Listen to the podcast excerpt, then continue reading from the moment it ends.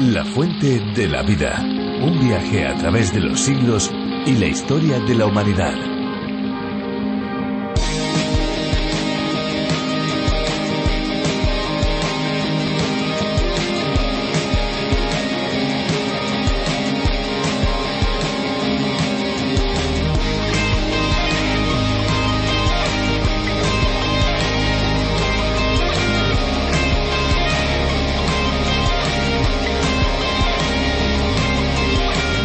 ¿Podrían nuestros ancestros tener la solución a la crisis moderna del agua? Brian Fagan cree que sí y lleva a sus lectores cinco milenios atrás en el tiempo a la antigua Mesopotamia para demostrar cómo la sociedad fue tomando forma a través de su relación con el agua. En el libro Elixir, una historia de agua y de la humanidad, Fagan viaja a través de los siglos y por el mundo mostrando cómo cuando la administración del agua es responsable y centrada en la comunidad, las civilizaciones prosperan y perduran, pero cuando se abusa, la devastación para la sociedad y la ecología se torna de capital importancia. ¿Preparados? ¿Listos? ¿Sí? Pues aquí empieza la fuente de la vida. Les habla Esperanza Suárez y vamos a recorrer una vez más con ustedes los libros de la Biblia. Un libro que nos habla de una carrera por un camino estrecho al que sin duda hay muchos que no quieren apuntarse, pero hay otros que sí lo desean. Estamos amigos muy contentos de que estén con nosotros buscando conocer un poquito más de la palabra de Dios. Una palabra que ha cambiado cambia y seguirá cambiando la vida de miles y miles de personas. La Fuente de la Vida, este programa, es una herramienta que nos ayuda a recorrer ese camino del que les hablábamos, porque parte fundamental del viaje que vivimos junto a Cristo es conocer su palabra y, eso sí, ponerla en práctica.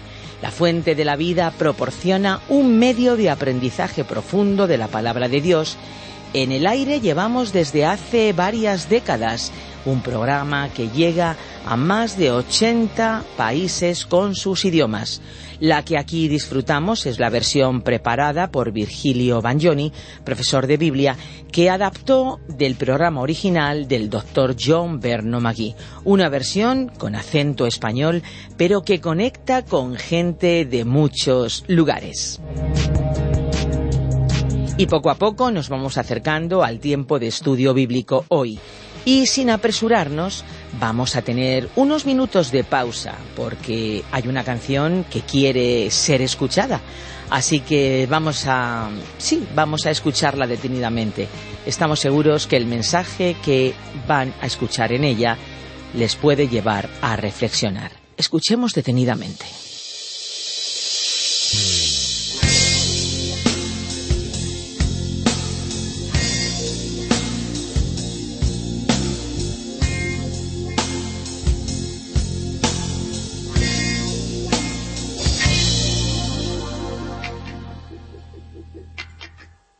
Cuando llega ese momento de cruzar la puerta solas, de enfrentarte a la marea y hundirte entre las olas, ya no valen los refranes, el que mucho y poco expresa, la buena árbol ni en la mano, ni madrugues, poco aprieta Solo vale ese momento en que agotas tus recursos y te agarras de su mano y recobras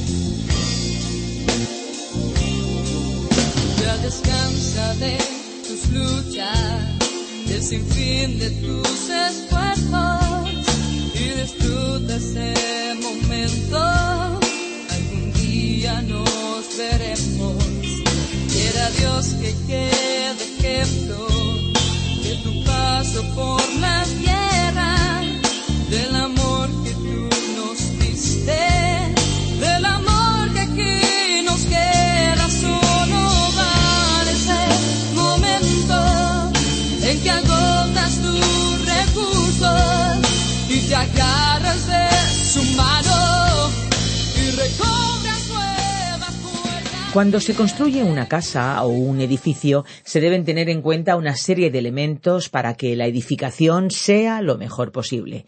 No vale con usar cualquier material ni tampoco establecer un fundamento a medias. Las construcciones deben tener unos componentes bien planificados y elaborados para que sean seguras y duren el tiempo ideal. De la misma manera, la Biblia habla de edificar nuestras vidas y de edificarnos en torno a Jesús.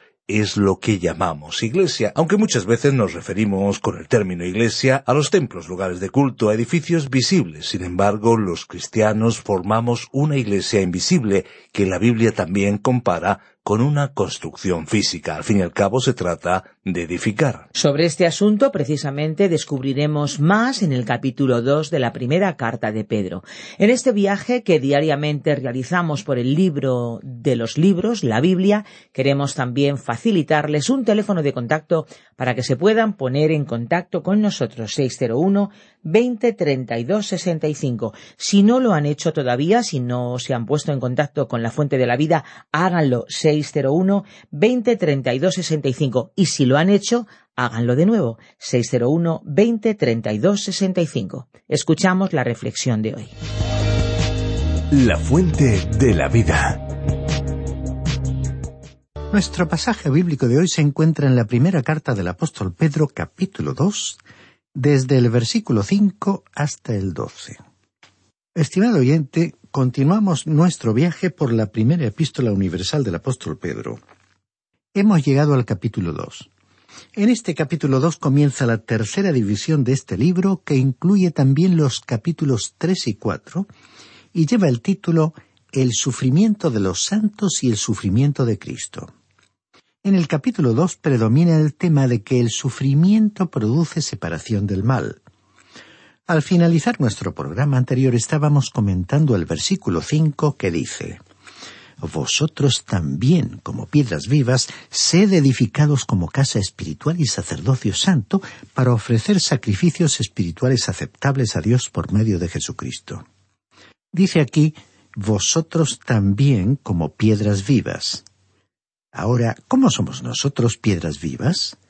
Como dice el capítulo 1, versículo 23 de esta carta, hemos sido renacidos. No de simiente corruptible, sino de incorruptible por la palabra de Dios que vive y permanece para siempre. Y además, como piedras vivas, el apóstol les dijo a sus lectores, sed edificados como casa espiritual. Recordemos el pasaje que citamos antes de la confesión de Pedro, cuando le dijo al Señor, Tú eres el Cristo, el Hijo del Dios viviente. Y el Señor Jesús le dijo, Tú eres Pedro, y sobre esta roca edificaré mi iglesia. El nombre Pedro significa roca, piedra.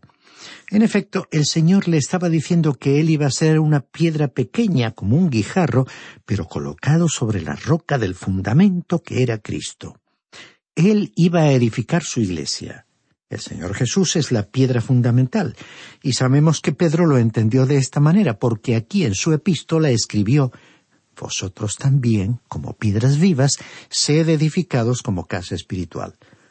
Así como Simón Pedro era una de esas piedras pequeñas, usted y yo somos cada uno una piedra pequeña edificada para formar una casa espiritual. Cuando nacemos espiritualmente de nuevo, nos convertimos en hijos de Dios y somos colocados en el edificio de Dios. Si repasamos la epístola a los Efesios, encontraremos que el apóstol Pablo también usó esta ilustración de un edificio en su capítulo 2, versículos 19 al 22. Hoy Dios está construyendo un templo, un templo viviente. Aquellos que hemos venido a Él como pecadores que somos y caemos sobre Él, nos abandonamos sobre Él buscando su compasión y misericordia, somos salvados. Y Él nos convierte en una parte del templo viviente que está edificando sobre la piedra angular, la piedra fundamental, el fundamento, que es Cristo mismo. Y en este versículo cinco de este segundo capítulo de la primera carta de Pedro leemos sacerdocio santo. Ya hablaremos sobre el sacerdocio real en nuestro programa de hoy.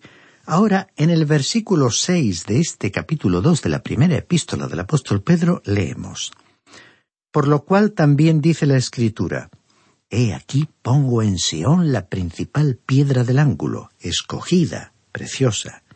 El que crea en él no será avergonzado. Esta es una cita tomada del capítulo 28 del libro de Isaías, versículo 16. Tal vez sería bueno que leyéramos lo que dice este versículo en el pasaje del profeta Isaías. Por tanto, el Señor dice así, He aquí que yo he puesto en Sión por fundamento una piedra, piedra probada, angular, preciosa, de cimiento estable. El que crea no será perturbado. Esa piedra angular es Cristo y las Sagradas Escrituras exponen este hecho con mucha claridad. Ahora, el versículo siete de este capítulo dos de la primera epístola del apóstol Pedro dice Para vosotros, pues, los que creéis, Él es precioso. En cambio, para los que no creen, la piedra que los edificadores desecharon ha venido a ser la cabeza del ángulo. Destacamos la frase Para vosotros, los que creéis, Él es precioso. Otra traducción dice, Este precioso valor es, pues, para vosotros los que creéis. La hermosura de Cristo es apreciada por los que creen. Creemos que es interesante que Simón Pedro, un pescador rudo, utilizara la palabra precioso. Esta palabra es más bien usada por personas más sofisticadas o delicadas que se expresan con un vocabulario más escogido. Pero cada vez que Pedro habló de Cristo o de su sangre, utilizó esta palabra. Y sigue diciendo este versículo siete, en cambio, para los que no creen, la piedra que los edificadores desecharon ha venido a ser la cabeza del ángulo. Leamos ahora el versículo ocho de este segundo capítulo. Y piedra de tropiezo y roca que hace caer. Ellos, por su desobediencia, tropiezan en la palabra. Ese es su destino. Ahora, este es un pasaje muy importante de la Biblia. Recordemos que es una cita del Salmo 118, versículo 22. Ahora, existe una tradición que nos hace retroceder hasta el tiempo de la construcción del templo del rey Salomón en Jerusalén. En el primer libro de los Reyes, capítulo 6, versículo 7, leemos lo siguiente acerca de la construcción misma del templo. Cuando se edificó la casa, la construyeron con piedras que traían ya talladas, de tal manera que no se oyeron en la casa ni martillos, ni hachas, ni ningún otro instrumento de hierro cuando la edificaban. Como vemos, las piedras eran talladas en la cantera de acuerdo con la medida exacta, así que cuando llegaban al emplazamiento del templo no se oía el sonido del martillo. Simplemente se colocaban las piedras en los lugares correspondientes. Ahora bien, la tradición cuenta que al comienzo del proyecto llegó de la cantera una piedra muy grande y hermosa, pero los albañiles no la podían encajar en ninguna parte, así que la colocaron a un costado. Como se encontraba en el paso, al final la empujaron por la cima de una colina para dejar libre el lugar y poder colocar allí otras piedras que estaban llegando, y se olvidaron de aquella piedra. Finalmente, cuando todas las demás piedras habían sido colocadas en sus respectivos lugares, enviaron un mensaje a la cantera pidiendo que les enviaran la piedra angular. El edificio había sido terminado y solo faltaba la piedra angular. El caso fue que llegó un mensaje de la cantera diciendo Ya os la hemos enviado al principio. Entonces ellos recordaron que se trataba de la piedra que habían hecho caer por la colina, así que realizando un gran esfuerzo tuvieron que arrastrar de vuelta aquella piedra hasta la cima de la colina y entonces descubrieron que encajaba perfectamente en su lugar. Si esta tradición es verídica, seguramente nos explica estos versículos que estamos leyendo en este segundo capítulo de la primera carta de Pedro. Realmente, la piedra que los edificadores desecharon ha venido a ser la cabeza del ángulo. Ya dijimos que la piedra era una figura del Señor Jesucristo. Cuando Él llegó al mundo fue rechazado por su propio pueblo. Como podemos leer en el Evangelio de Juan capítulo 1 versículo 11, a lo suyo vino, pero los suyos no lo recibieron. Y no solo fue rechazado él en aquel tiempo, sino que usted y yo, estimado oyente, vivimos en un mundo que lo rechaza. En el momento en que estamos grabando este estudio nos encontramos en la época de Navidad. Las ciudades se adornan y todos se preparan para celebrar la Navidad, pero Jesucristo continúa siendo rechazado. Una de las acciones más hipócritas del mundo es rechazar a alguien cuyo cumpleaños está siendo celebrado. Estimado oyente, hoy Jesucristo es para usted o una piedra sobre la cual se puede apoyar y poner en pie, o una piedra de tropiezo. Los versículos anteriores nos han conducido a un hermoso pasaje de la Biblia que revela que la vida del cristiano tiene que corresponder a su posición en Cristo. Y hasta que no vivamos esa vida, no estamos experimentando una vida cristiana normal. Leamos entonces el versículo nueve de este segundo capítulo de la primera carta del apóstol Pedro. Pero vosotros sois linaje escogido, real sacerdocio, nación santa, pueblo adquirido por Dios para que anunciéis las virtudes de aquel que os llamó de las tinieblas a su luz admirable. El apóstol estaba así diciendo unas verdades de gran importancia. En primer lugar, habló de un linaje escogido. En segundo lugar, de un real sacerdocio. En tercer lugar, de una nación santa. Y en cuarto lugar, de un pueblo adquirido por Dios.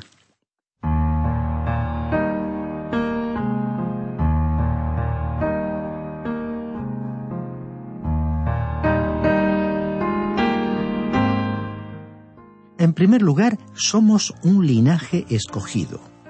En el Antiguo Testamento Dios eligió a Israel como su pueblo y en las Escrituras tenemos a dos grupos de personas elegidas. La nación de Israel, llamada un pueblo elegido, y la Iglesia, llamada una nación elegida o un pueblo adquirido. Recordemos que el apóstol Pedro estaba escribiendo a su propio pueblo, a los cristianos judíos que se habían dispersado por todo el imperio romano y más allá de él. En efecto, les estaba diciendo que aunque seguramente no parecían un linaje o un pueblo elegido, realmente lo eran, y que como habían venido a Cristo eran un linaje escogido, una nación elegida, un pueblo elegido, así como los israelitas habían sido elegidos en un principio. Las llaves del reino habían sido entregadas a la Iglesia y nosotros hoy tenemos que proclamar el Evangelio porque la Iglesia es el instrumento elegido. Este honor ha sido concedido a los creyentes. Es como si Dios hubiera acuñado para usted y para mí una hermosa medalla en la cual ha grabado estas palabras Sois un linaje escogido. En nuestro tiempo se han realizado muchos intentos para identificar a ciertos pueblos de esta tierra con las diez tribus perdidas de Israel. Pero aun en el caso de que se pudiera demostrar que algunos pueblos actuales fueron fundados o constituidos por tales tribus, ¿Qué se habría demostrado? Dios ha puesto un lado temporalmente al pueblo de Israel y en la actualidad Dios está llevando a cabo algo nuevo.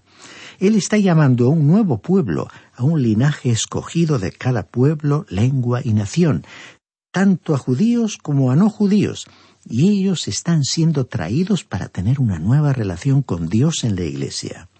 Aunque usted y yo digamos que hemos venido a Cristo, Él dice que nos ha elegido. Unos niños muy pobres en una ocasión se pusieron a mirar diversos juguetes expuestos en el escaparate de una tienda. Ellos estaban viendo cosas que nunca podrían tener, pero en cualquier caso se pusieron a jugar y uno decía yo elijo este balón y el otro y yo este coche, y así estuvieron jugando con sus ilusiones. En el terreno espiritual, usted y yo somos como aquellos niños pobres y cuando decimos yo elijo a Jesús, descubrimos que Él ya nos ha elegido. Recordemos que el Señor Jesús les dijo a sus propios apóstoles, No me elegisteis vosotros a mí, sino que yo os elegí a vosotros, como leemos en el Evangelio de Juan capítulo 15 versículo 16. Es maravilloso saberlo y no estoy siendo irreverente al decir que ya que Él me ha elegido, es responsable por mí. La responsabilidad es suya porque Él nos ha elegido. En segundo lugar, somos un real sacerdocio. En el Antiguo Testamento Dios, en primer lugar, eligió a toda la nación de Israel para que fueran sus sacerdotes. Sin embargo, ellos pecaron y entonces Dios eligió a una tribu de esa nación, y a partir de ese momento los sacerdotes provinieron de esa tribu. En la actualidad no hay un sacerdocio de ese tipo que Dios reconozca, excepto uno. Hoy, cada creyente en el Señor Jesucristo es un sacerdote. Israel tuvo un sacerdocio. Hoy la Iglesia es un sacerdocio. Cada creyente es un sacerdote en el sentido en que tiene acceso a Dios, puede venir ante su presencia, y como el antiguo sumo sacerdote en el tabernáculo y en el templo, puede entrar en el lugar santísimo. Y el apóstol Pedro nos estaba diciendo aquí que como creyentes somos un sacerdocio real, somos hijos del Rey de Reyes. Un poco más adelante en esta epístola leeremos que los ojos del Señor están sobre los justos y que Él oye sus oraciones. Esta es una hermosa realidad. En tercer lugar, somos una nación santa. El pueblo de Israel nunca fue santo en su conducta y lo mismo puede decirse de la Iglesia. Al releer la historia vemos que el fracaso de Israel fue patente y el fracaso del cristianismo atroz. Sin embargo, somos santos en nuestra relación con Él porque Cristo es nuestra justicia. Si tenemos alguna posición ante Dios, no se debe a nosotros mismos, sino a Cristo. No podemos imaginar una realidad más extraordinaria que pensar que hoy estamos completos en Él. Es una satisfacción ser miembros de un pueblo santo que es hoy un nuevo pueblo en el mundo. En cuarto lugar, somos un pueblo adquirido por Dios. Somos un pueblo que ha sido comprado y por lo tanto pertenece a Dios como posesión propia. Le pertenecemos. Así que no solo hay un nuevo pueblo en el mundo, sino que este pueblo también es suyo. Ahora este concepto no puede ser mal interpretado ni debe causar temor. El ser su pueblo no significa que seamos peculiares en el sentido de actuar de manera extraña o estrafalaria. Pensando en la vida diaria, podemos comparar la situación con un hijo que estaba recibiendo de su padre dinero para sus gastos, pero un día consiguió un trabajo y por primera vez ganó algo de dinero. Es algo que ha conseguido por su propio esfuerzo y ahora le pertenece. De la misma manera, la obra de Cristo, su obra de redención, requirió el precio del derramamiento de su sangre, como ya hemos leído en esta epístola. Y ahora Él tiene un pueblo propio, adquirido por Él mismo. En su oración sacerdotal, el Señor Jesús dijo, He manifestado tu nombre a los hombres que del mundo me diste. Tuyos eran y me los diste como podemos leer en el Evangelio de San Juan capítulo 17 versículo 6. Y también dijo, Todo lo que el Padre me da vendrá a mí, y al que a mí viene no le echo fuera. Como podemos leer en este mismo Evangelio de San Juan capítulo 6 versículo 37. Es extraordinario que el Padre nos haya entregado como posesión a Cristo. Y Dios llama a los suyos. Él le llama a usted hoy Estimado oyente, no importa quién sea usted o a qué raza pertenezca, Él le está llamando para que usted sea suyo. Quiere que usted se una a su linaje escogido y a su real sacerdocio. No le está invitando para que se vista de cierta manera o para que recite ciertas fórmulas rituales, sino para que se una a un sacerdocio que tiene acceso a Dios. Le está pidiendo que pase a pertenecer a un nuevo pueblo, no es un pueblo determinado de esta tierra, sino una gran multitud de creyentes que provienen de todas las naciones. Dice el Salmo 144, versículo 15, Dichoso el pueblo que tiene todo esto. Dichoso el pueblo cuyo Dios es el Señor. Y el Salmo 79, versículo 13 dice, Y nosotros, pueblo tuyo y ovejas de tu prado. Y por medio del profeta Isaías en su capítulo 53, versículo 8, Dios dijo, por la rebelión de mi pueblo fue herido. Y en el Nuevo Testamento, en la carta a los Hebreos capítulo 13, versículo 12, dice, Jesús, para santificar al pueblo mediante su propia sangre, padeció fuera de la puerta. Así que tenemos una posición extraordinaria en Cristo. Continuemos leyendo el versículo 10 de este segundo capítulo de la primera carta del apóstol Pedro. Vosotros que en otro tiempo no erais pueblo, ahora sois pueblo de Dios. En otro tiempo no habíais alcanzado misericordia, pero ahora habéis alcanzado misericordia. La frase en otro tiempo no erais pueblo enfatizó que no pertenecíamos a Dios, sino que estábamos lejos de Él. Y continuó diciendo el apóstol, en otro tiempo no habíais alcanzado misericordia, pero ahora habéis alcanzado misericordia. Estimado oyente, este es un regalo que usted no querrá perder, y el nombre escrito en la caja es misericordia. Es un estuche grande porque Dios es rico en misericordia, en compasión. Si usted la necesita hoy, puede acudir a Él para recibirla. Nuevamente recordemos que el apóstol Pedro estaba escribiendo a la llamada diáspora, es decir, a su pueblo que se había dispersado por otros países. En este versículo 10 dice, En otro tiempo no erais pueblo. Es que ellos habían rechazado a Cristo como su Mesías, y entonces Dios los había rechazado a ellos. Y la frase se completa diciendo, Pero ahora sois pueblo de Dios. Dios estaba y está haciendo hoy algo nuevo al llamar a un nuevo pueblo y extender sobre él su misericordia. Leamos ahora el versículo once de este segundo capítulo. Amados, yo os ruego como extranjeros y peregrinos que os abstengáis de las pasiones carnales que batallan contra el alma. El Hijo de Dios tiene que publicar las alabanzas de su Padre Celestial. ¿En qué manera? ¿Cantando himnos? Es bueno hacerlo de esta forma, pero usted puede hacer públicas sus alabanzas mejor no cediendo ante los deseos pecaminosos de la naturaleza humana. Antes el apóstol nos dijo que las obras de esa naturaleza humana eran la malicia, la astucia, la hipocresía, la envidia y la calumnia. Hacemos públicas sus alabanzas haciendo públicas nuestras actitudes que han sido determinadas por la palabra de Dios. Y finalmente por hoy leamos el versículo doce de este segundo capítulo de la primera epístola del apóstol Pedro. Mantened buena vuestra manera de vivir entre los no judíos, para que en lo que murmuran de vosotros como de malhechores, glorifiquen a Dios en el día de la visitación al considerar vuestras buenas obras.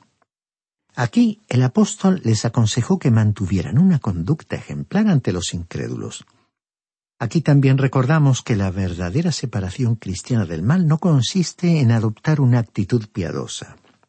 No se trata simplemente de abstenerse de realizar acciones mundanas. Es más bien una actitud positiva que incluye honestidad y buenas obras. Todos los creyentes pueden exponer en cualquier tipo de ocupación profesional las alabanzas a Dios por medio de su honestidad. Esta actitud esta conducta constituye el testimonio que el mundo necesita ver. Bien, estimado oyente, vamos a detenernos aquí por hoy y continuaremos desarrollando este tema en nuestro próximo programa, al continuar exponiendo este capítulo 2 de la primera epístola del apóstol Pedro.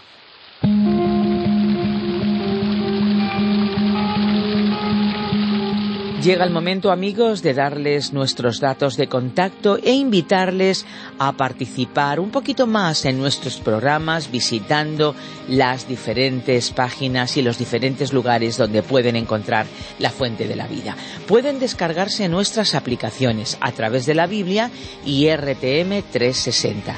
Y para aquellos que utilizan las redes sociales, claro, cómo no, les invitamos a seguirnos en Facebook. Si desean contactar con nosotros pueden llamarnos al 91 422 0524 o bien al 601 20 32 65.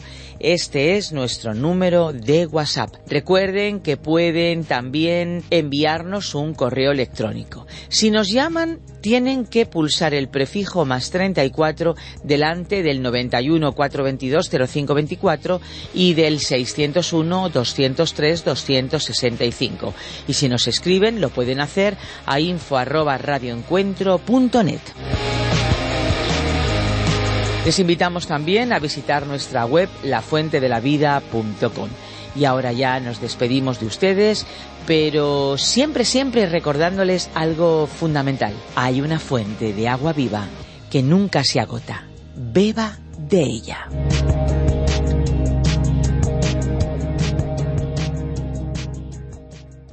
Este ha sido un programa de Radio Transmundial producido por Radio Encuentro, Radio Cadena de Vida.